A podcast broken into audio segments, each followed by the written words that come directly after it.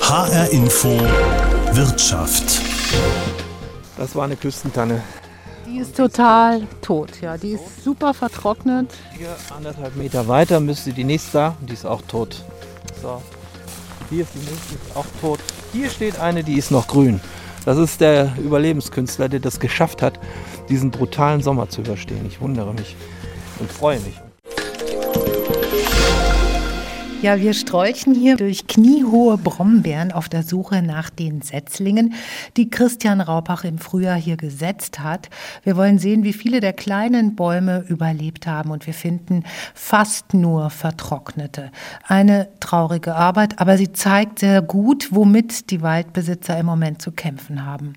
Ich bin Gabi Beck, schön, dass Sie dabei sind. Wir wollen sprechen über das Investment Wald, über die Arbeit, die so ein Waldstück macht, über die Bedrohung durch Dürre und Borkenkäfer und über das Produkt Holz. Christian Raupach ist Geschäftsführer des Hessischen Waldbesitzerverbandes. Viele Kommunen sind da eingeschlossen. Er will mir die Geschichte seines eigenen Waldstücks erzählen in Neuansbach im Taunus. Ich habe gedacht, ich, äh, andere Leute machen irgendwo im Aktienmarkt was oder machen irgendwie Versicherungen und, und, und fondgebundene Lebensversicherung oder sowas. Und ich habe gedacht, ich investiere in Wald, da verstehe ich was von.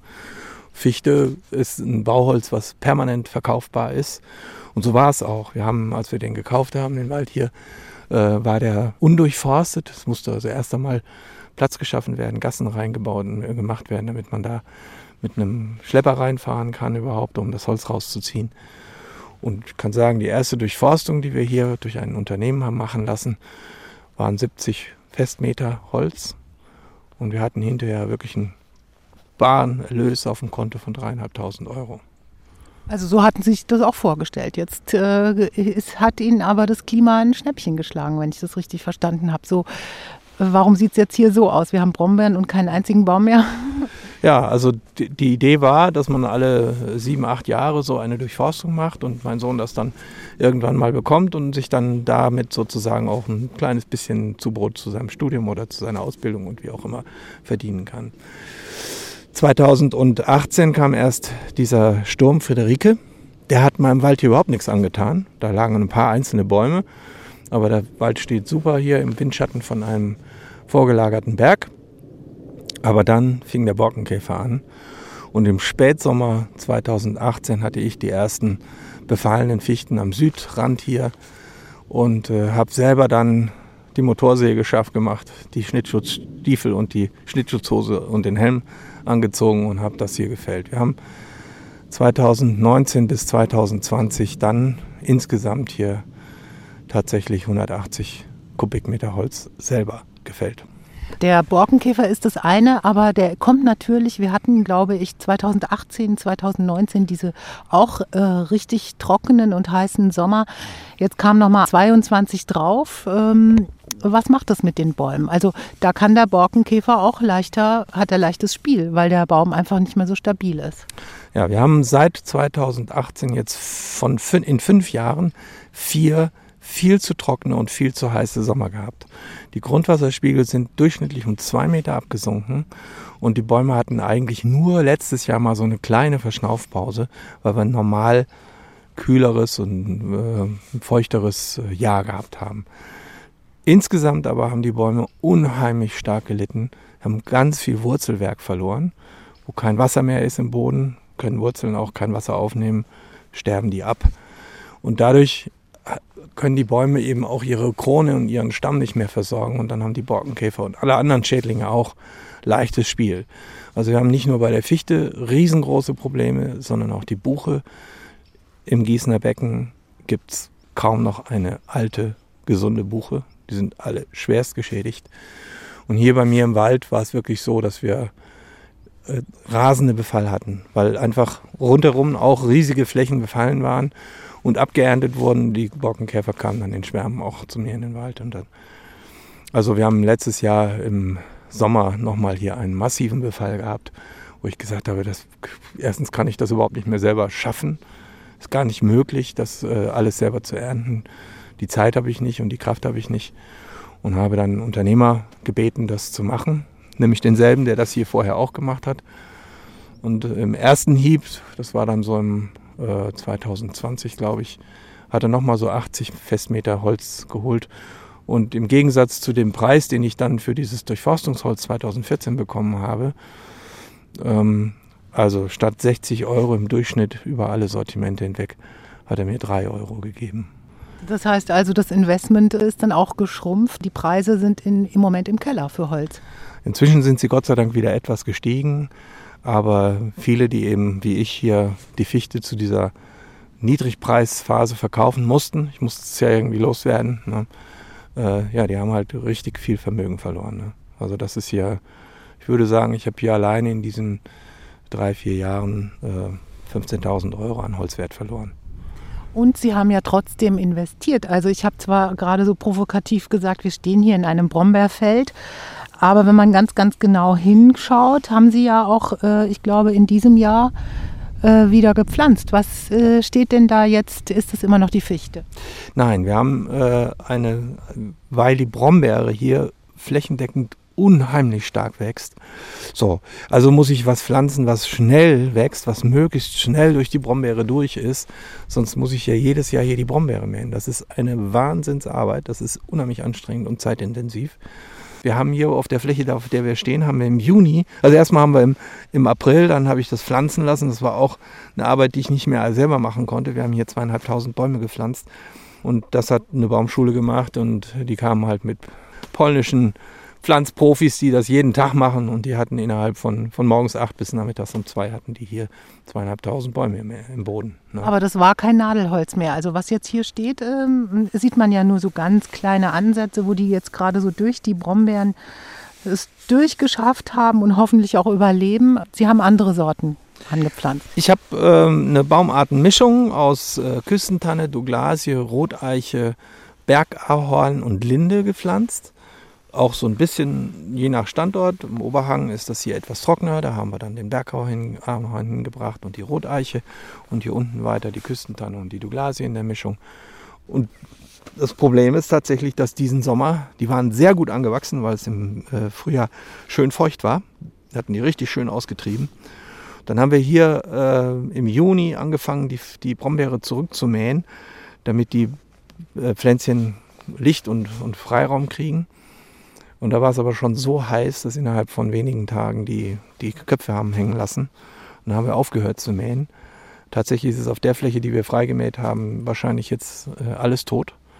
Ich schätze mal, dass wir mindestens die Hälfte der Bäume, die wir gepflanzt haben, im letzten Sommer hier verloren haben, sind vertrocknet. Und da haben Sie ja auch ganz schön investiert. Also ja, das ist ein Haufen Geld. Da sind oh, locker 5000 Euro drin. Und das gibt einem keiner wieder. Im Gegenteil, ich habe doppelte Arbeit. Ich muss jetzt die Fläche wieder von der Brombeere freistellen, muss gucken, wo fehlen die Bäume, muss die nachpflanzen und ähm, hoffen, dass es im nächsten Sommer nasser wird, damit die Bäume wachsen.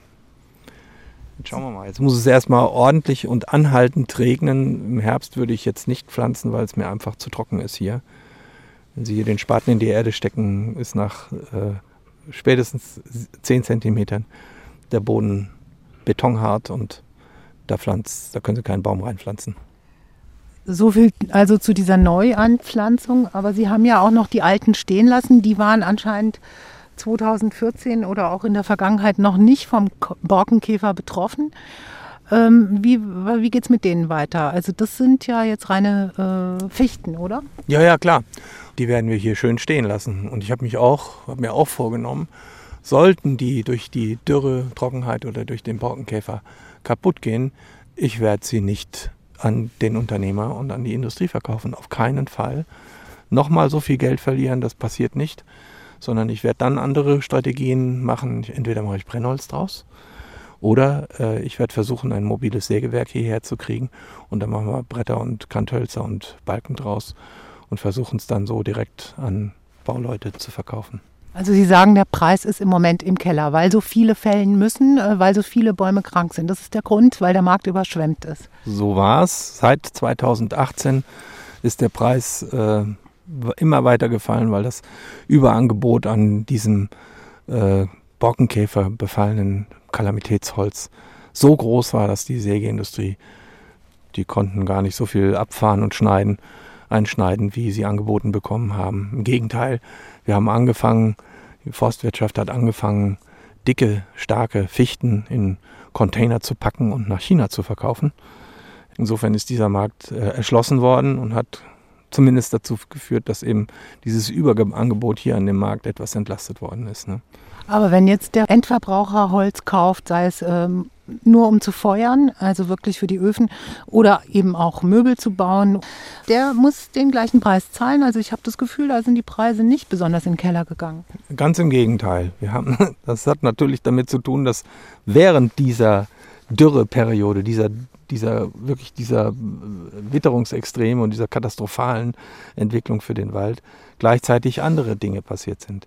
Es kam die Corona-Pandemie, die Leute konnten nicht mehr verreisen und nicht nur hier, sondern überall auf der Welt gab es den Lockdown und die Leute hatten, Menschen hatten Geld und Zeit und haben investiert. Die haben Terrassen gebaut, die haben Carports gebaut, die haben Pergolen gebaut, die haben den Innenausbau neu gemacht, die haben also sozusagen in ihre Häuser investiert und dadurch ist der Holzbedarf enorm in die Höhe geschnellt. Es gab noch einen zweiten Effekt, den muss man erklären. Ähm, die Sägeindustrie hat ja dann angefangen, viel mehr Holz zu exportieren, auch nach Amerika zu exportieren. Und alleine dieses Signal, die verdienen mit dem Holz so viel mehr Geld in Amerika als hier in Deutschland, haben viele Zimmerleute, viele Baumärkte und so gesagt, oh Moment mal, wir müssen hier äh, uns die Mengen sichern, sonst können wir unsere, die, weil die Auftragsbücher voll waren, wir können unsere Aufträge gar nicht mehr bedienen.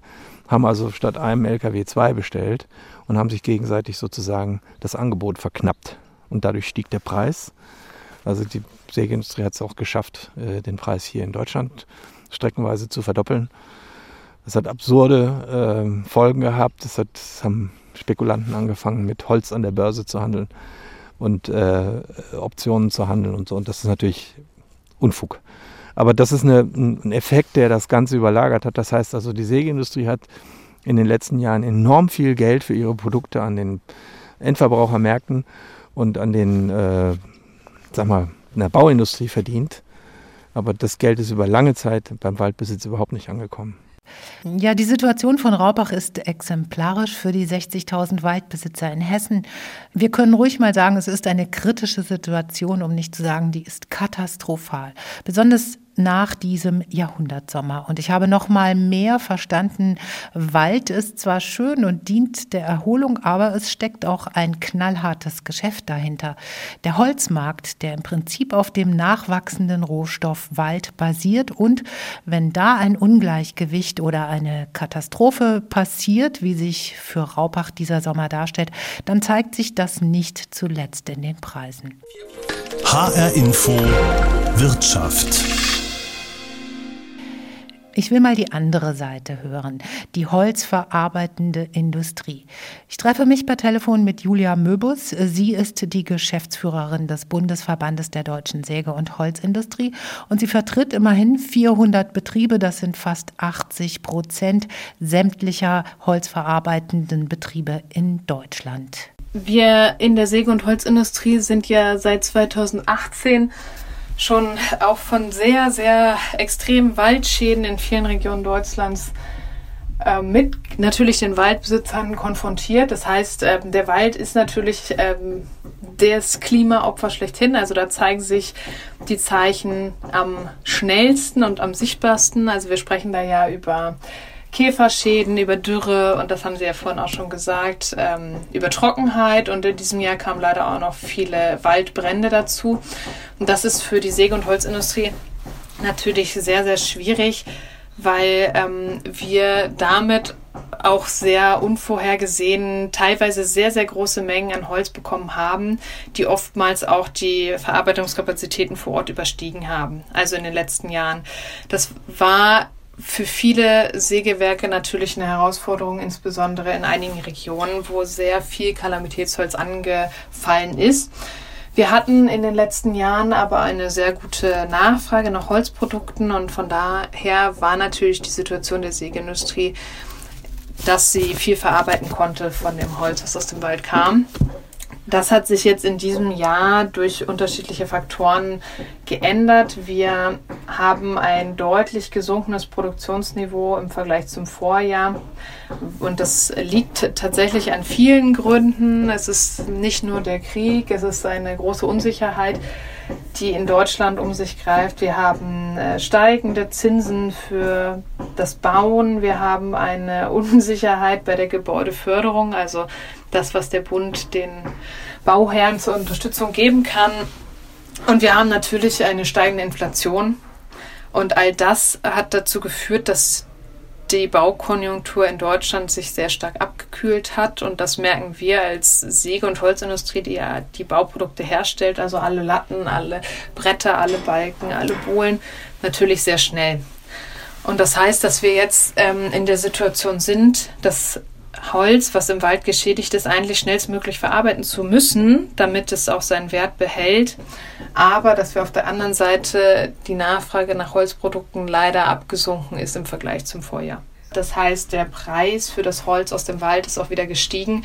Und das ist natürlich auch wichtig in der gesamten Wertschöpfungskette, weil damit können die Waldbesitzer dann auch für ihren Wald oder ihre Kapitalanlage ist das ja oftmals auch ähm, entsprechend Wertschöpfung erzielen.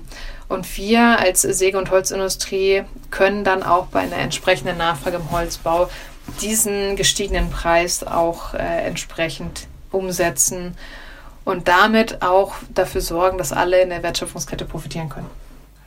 Kapitalanlage Wald. Man kann auch mit Holz spekulieren, das haben wir ja schon gehört. Aber wie lukrativ ist das wirklich? Lohnt es sich, für einen kleinen Sparer in Holz zu investieren? Ich bin auf Markus Gentner gestoßen und er ist Ratgeber bei der Online-Plattform finanzen.net. Und er sagt, wer mit Holz Geld machen möchte, der muss sich auf viel, viel Zeit einstellen und auf große Risiken einlassen. Anbieter für Holzinvestments werben bei Anlegern mit relativ hohen Renditen von 10% und mehr. Ich persönlich wäre mit einem Investment in Holz aber eher vorsichtig. Zum einen ist Holz ein Rohstoff und Rohstoffpreise sind eben von Natur aus sehr volatil. Der Holzpreis schwankt innerhalb eines Jahres manchmal um 20, 25 oder sogar 30 Prozent. Und aktuell ist das Ganze noch extremer. In diesem Jahr und übrigens auch schon 2021 hat sich der Holzpreis zeitweise verdreifacht. Für einen Anleger klingt das ja erstmal gut, doch das liegt daran, dass durch den Klimawandel die Wälder leiden. Viele Holzbestände gehen kaputt, das Angebot verringert sich und deshalb steigt dann logischerweise der Preis. Das wird aber eben dann zum Problem, wenn die Bäume, in die ich als Anleger investiert habe, Opfer von Trockenheit, Schädlingen, Feuer oder zum Beispiel Überschwemmungen werden. Ähm, Anleger sollten sich deshalb auch wirklich sehr gut informieren, wo die Bäume wachsen, in die sie investieren. Das gilt übrigens grundsätzlich. Anleger sollten immer genau wissen und genau verstehen, in was sie investieren. Kapitalanlage Wald. Da hängen Existenzen dran, gerade die der privaten Waldbesitzer. Etwas anders sieht das beim Staatswald aus. Auch Hessen Forst muss zwar wirtschaften, aber zusätzlich gibt es Geld vom hessischen Landwirtschaftsministerium, gerade erst um 30 Millionen Euro pro Jahr aufgestockt. Für den Ausbau klimastabiler Mischwälder in Hessen, um an neuen, resistenteren Baumarten zu forschen und um Verluste auszugleichen. Ich treffe mich mit Michael Gerst, er ist der Leiter von Hessenforst und er ist gerade zur Jahresbesprechung im Forstamt Bad Schwalbach im Taunus angekommen und er sagt, hier im Wald sieht es eigentlich genauso aus wie fast überall in Hessen. Also, was tun? Ja, wir äh, sind seit vielen Jahren dabei, äh, den, den Wald klimaresilienter aufzubauen und zu stabilisieren.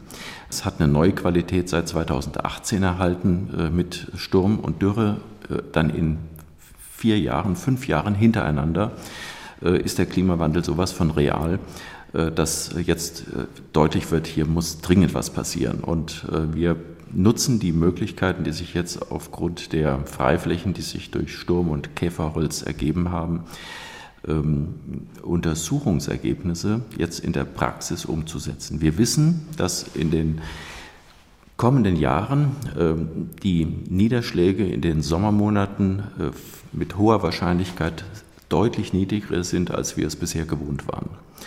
Äh, ich kann das vielleicht mit ein paar Zahlen nochmal illustrieren.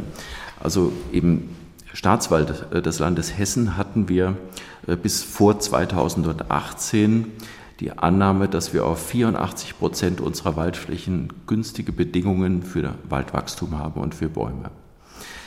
Wir wissen aber aus den Studien und äh, Untersuchungen, die die Nordwestdeutsche Forstliche Versuchsanstalt angestellt hat, dass in der Periode 2040 bis 2070 nur noch zwei Prozent günstig für Waldwachstum und Bäume sich darstellen werden. Alle anderen Flächen sind beeinträchtigt durch die Klimaentwicklung und ähm, weniger Wasser in den Sommermonaten in der Vegetationszeit, das Bäumen dann zur Verfügung steht. Und das ist so extrem von 84 auf 2 Prozent, dass, glaube ich, jedem klar wird, was wir hier für eine Riesenaufgabe vor uns haben, äh, jetzt äh, den Wald, den wir haben, zu stabilisieren und äh, den neuen Wald, den wir begründen, so aufzubauen, dass er gemischt ist als Risikovorsorge und natürlich mit Baumarten ähm, bestockt wird, die versprechen dann eben mit weniger Wasser auszukommen. Und dafür haben wir Modelle und wir haben auch ganz konkrete Informationen, um das genau auszutarieren, äh, was kann am Nordhang äh, günstiger wachsen, was ist an Südhängen an Baumartenmischungen äh, zweckmäßig und wie können wir diesen Waldumbau fachlich ähm, solide begleiten und voranbringen. Das heißt, Sie basieren das auf äh, Daten von Klimaforschung. Äh, also man kann das berechnen, wie das Klima im Jahr 2040, 50 aussehen wird. Was mich da so ein bisschen irritiert ist, wenn ich, hm, jetzt haben wir 2000, sagen wir mal 23, sind noch 17 Jahre bis 2040. Eine Eiche wächst 240 bis 800 Jahre. Also die Eichen können wir dann verabschieden oder denken Sie auch in die über, über, übernächste Generation? Also wir sind ja als Forstleute gewohnt, sehr langfristig zu denken. Und insofern ist die Entscheidung, die wir heute treffen, natürlich weiter mit Unsicherheiten behaftet. Aber wir versuchen eben mit den wissenschaftlichen Erkenntnissen diese Unsicherheiten zu begrenzen. Und äh, die Modelle und die Berechnungen sind das eine, die Natur ist das andere. Also wir äh, unterstellen natürlich, dass auch Anpassungsprozesse in der Natur stattfinden. Und äh, von daher ist es ein eine Mixtur aus Beobachten, äh, was, welche Baumartenkombinationen habe ich in der einzelnen Fläche vor Ort.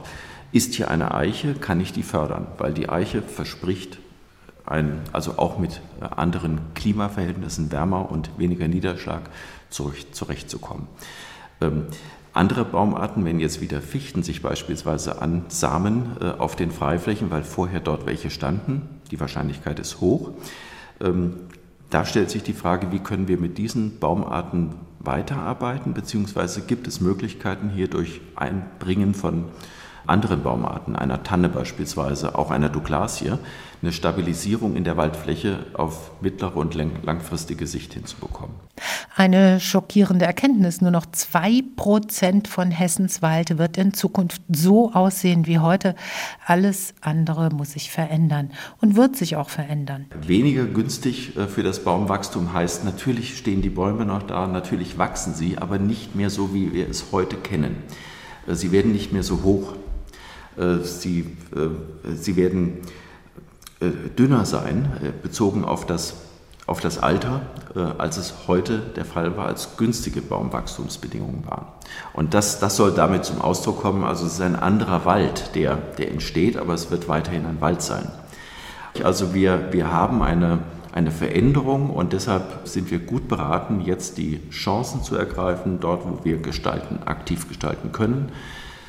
In der Pflege der Waldbestände die Baumarten, die gut mit dem veränderten Klima zurechtkommen, fördern und dort, wo Freiflächen sind, Baumarten zu herauszuarbeiten, äh, die sich natürlich verjüngt haben, die klimarobust sind und klimarobust zu sein versprechen. Und dort, wo wir Kulturen begründen, Mischbestände zu begründen mit Baumarten, die auf dem jeweiligen Standort künftig äh, eine gute Wachstumssituation äh, vorfinden können. Am Ende also ein Blick in die Zukunft. Der Wald 2040 bis 2070. Es ist ein langfristiges Geschäft mit dem Wald und es ist unser Wald, wie Hessen Forst sagt, also für uns Luft zum Atmen und Erholungsgebiet, ganz abgesehen von dem Holz als Produkt, das wir als Parkett, Möbel oder auch als Brennholz nutzen. Und das war's zur Operation Wald. Wie wird er wieder rentabel? Ich bin Gabi Beck und ich freue mich, dass Sie zugehört haben. Operation Wald gibt's auch in der ARD Audiothek und überall dort, wo es Podcasts gibt.